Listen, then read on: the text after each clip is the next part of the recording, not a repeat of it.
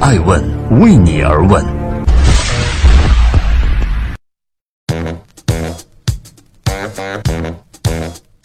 Hello，大家好，我是爱成，爱问人物，创新创富，欢迎大家的守候。今天我们来聊一聊贾樟柯。自己专心做生意的话，估计也不会比马云差吧。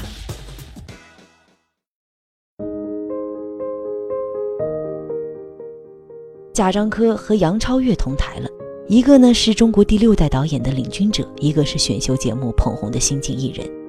对于很多影迷来讲，杨超越这样有着带流量属性的嘉宾，似乎并不是贾樟柯导演偏爱的人选。但在最新一次影片主创见面会上，梁超越受邀出席为影片票房助力。贾樟柯执导的新片《江湖儿女》上映六天，票房突破五千五百万，已经超过他票房最高作品的《山河故人》。据悉，二零一五年这部电影累计票房是三千二百二十五点四万。事实证明，商业片式的宣传方式的确有用。贾樟柯直言，这已经超过了我的预期。这样既可以赚到钱，又不丢掉艺术性。那个曾经叱咤欧洲各大电影节的贾樟柯，也总是走在观众的预期之外。他是导演，也是商人；他是艺术家，也是投资人。在他的电影中，故事比人物重要，困惑比眼泪悲切。我们实在不愿意把导演这个标签从他身上拿走，仿佛他就是导演最该有的样子。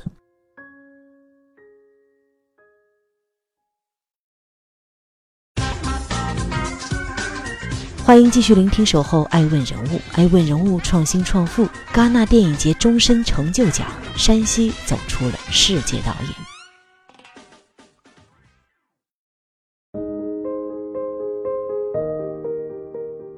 一九九四年是世界电影史最特殊的年份，好莱坞用经典套路拍出了《肖申克的救赎》，夺得奥斯卡最佳影片的却是最有话题意义的《阿甘正传》。当年导演吕克·贝松进军美国，拍出了《这个杀手不太冷》。张艺谋用《活着》继续他的伤痕，姜文沉醉在自己最生猛的处女作《阳光灿烂的日子里》。导演王家卫写意出了《重庆森林》，李安雕琢出了饮食男女。这一年，二十四岁的贾樟柯用两万四千元创作出了第一部实验短片《小山回家》，用七分钟的时间让摄影机跟着刚刚失业的民工小山行走在北京岁末年初的街道上。除了主人公小山以外，镜头也记录了大量路人的表情：好奇、疑惑、不解，一个个真实的面孔勾勒出了时代的轮廓。一九九六年，《小山回家》获得了香港国际电影节短片竞赛单元最佳故事片奖。这个从山西汾阳走出来的、没有任何背景、二十三岁才考上北京电影学院的小伙子，开始受到了国际影坛的关注。一九九八年，他交出了自己真正意义上的处女作《小五》，拍摄投资额是二十万，来自于欣赏他才华的一个名为“胡同”的制作公司，以及他在山西开广告公司的朋友。电影做好了，贾樟柯把录像带寄给了柏林电影节，拿了两个奖：青年论坛首奖和亚洲电影促进联盟奖。一战成名后的二十年里，并非一帆风顺。贾樟柯的影片能够在国内公映的只有《三峡好人》《二十四城记》《山河故人》，以及正在放映的《江湖儿女》。大多数影迷都是通过地下渠道才得以观看，粉丝群体也较为小众。不过，这并不妨碍国际甲的导演之路。他的每一部作品都能够入围欧洲三大电影节，捧回的奖项也让众多国内电影人望尘莫及。就连他本人也获得了孟买国际电影节、开罗国际电影节的杰出成就奖，并且在四十五岁那一年拿到了戛纳电影节终身成就奖。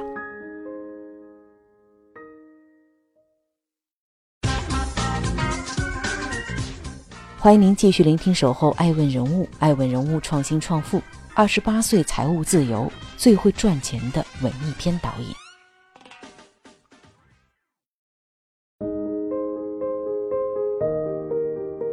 文艺片导演普遍给人一种前景惨淡的印象，这个钱是 money 的钱，这主要是因为国内票房不灵，五千万元票房收入是国产文艺片难以突破的门槛。比如说电影《推拿》。获得第六十四届柏林电影节银熊等奖项，国内票房约一千二百九十万。电影《闯入者》《新迷宫》等片总票房都徘徊在一千万元左右。相比之下，商业电影则票房高涨，动辄几十亿。比如说，《战狼》就斩获了五十六亿票房的收入，《红海行动》次收入也是三十六亿。就算口碑中等的喜剧《唐人街探案二》也一路飘红，突破三十亿元大关。但导演贾樟柯是个例外，他不单纯依靠国内票房，大部分的收入来源于海外发行的版权。他二十八岁时的处女作《小五》，通过法国一个全球发行营销公司发行到了十几个国家，足足赚了五百万元。在一九九八年，他认为自己早已实现了财富自由，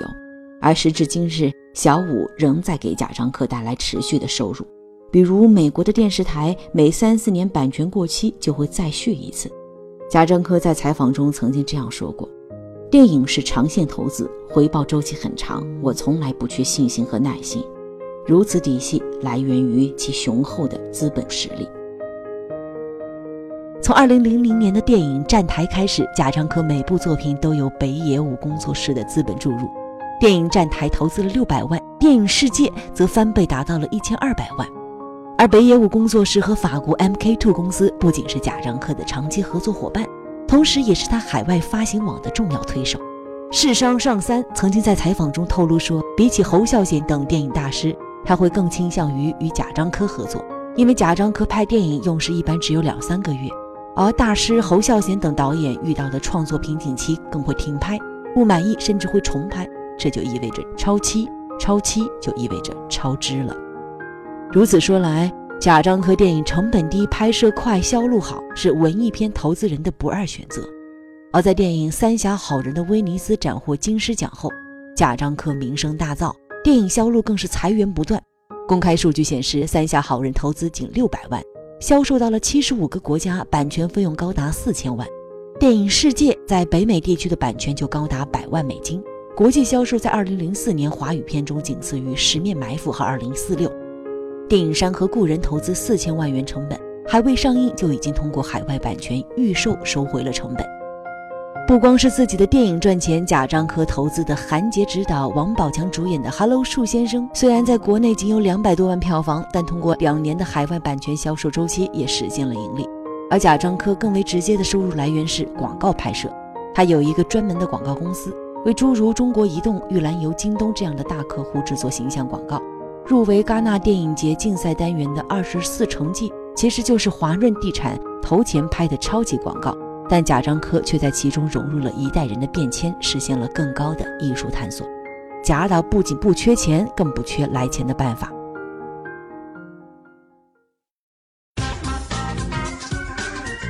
正在播出《爱问人物》，爱问人物创新创富，名下十一家企业，贾樟柯的生意经。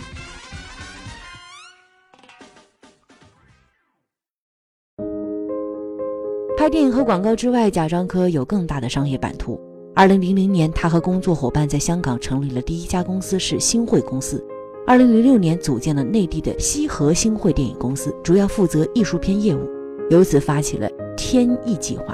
即投资新导演的电影处女作，至今已经投资了近二十部影片。此后的十二年里，贾樟柯不断扩张自己的商业布局，涉及影片发行、艺术中心、基金、剧院、传媒、互联网、餐饮等诸多领域。与之相关联的企业共有十一家，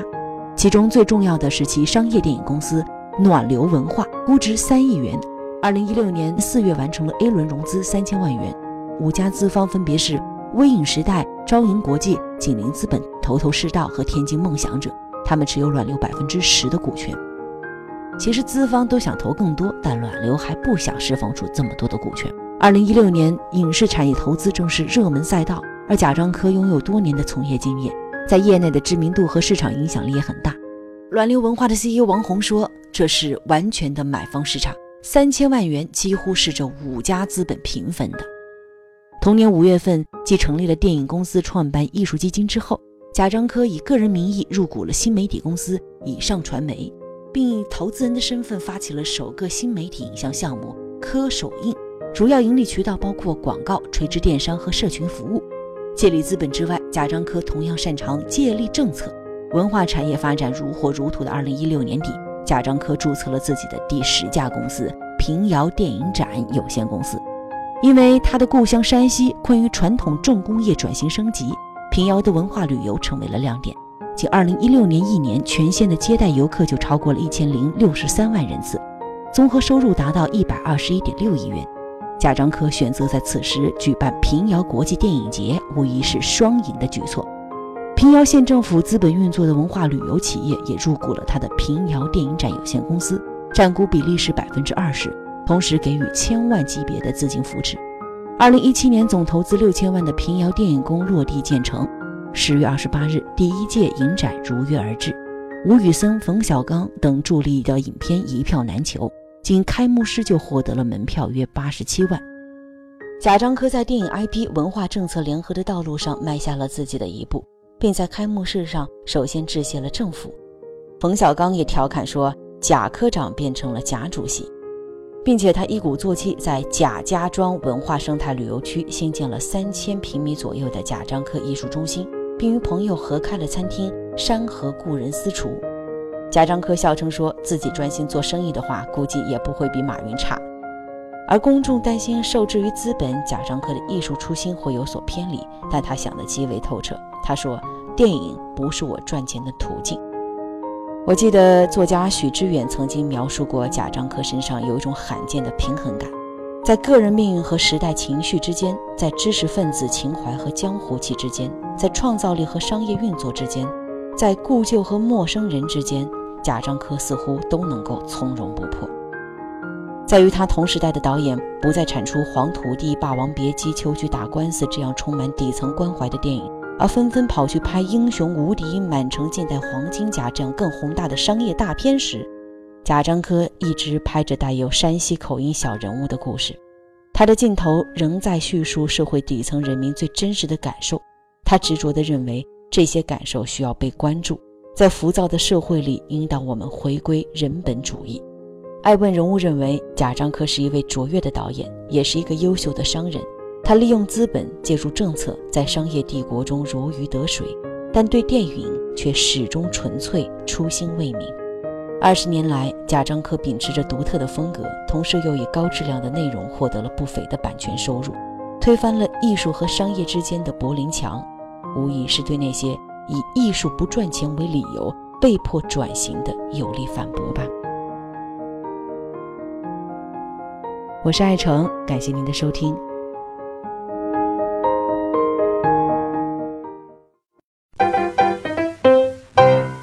爱问。是我们看商业世界最真实的眼睛，记录时代人物，传播创新精神，探索创富法则。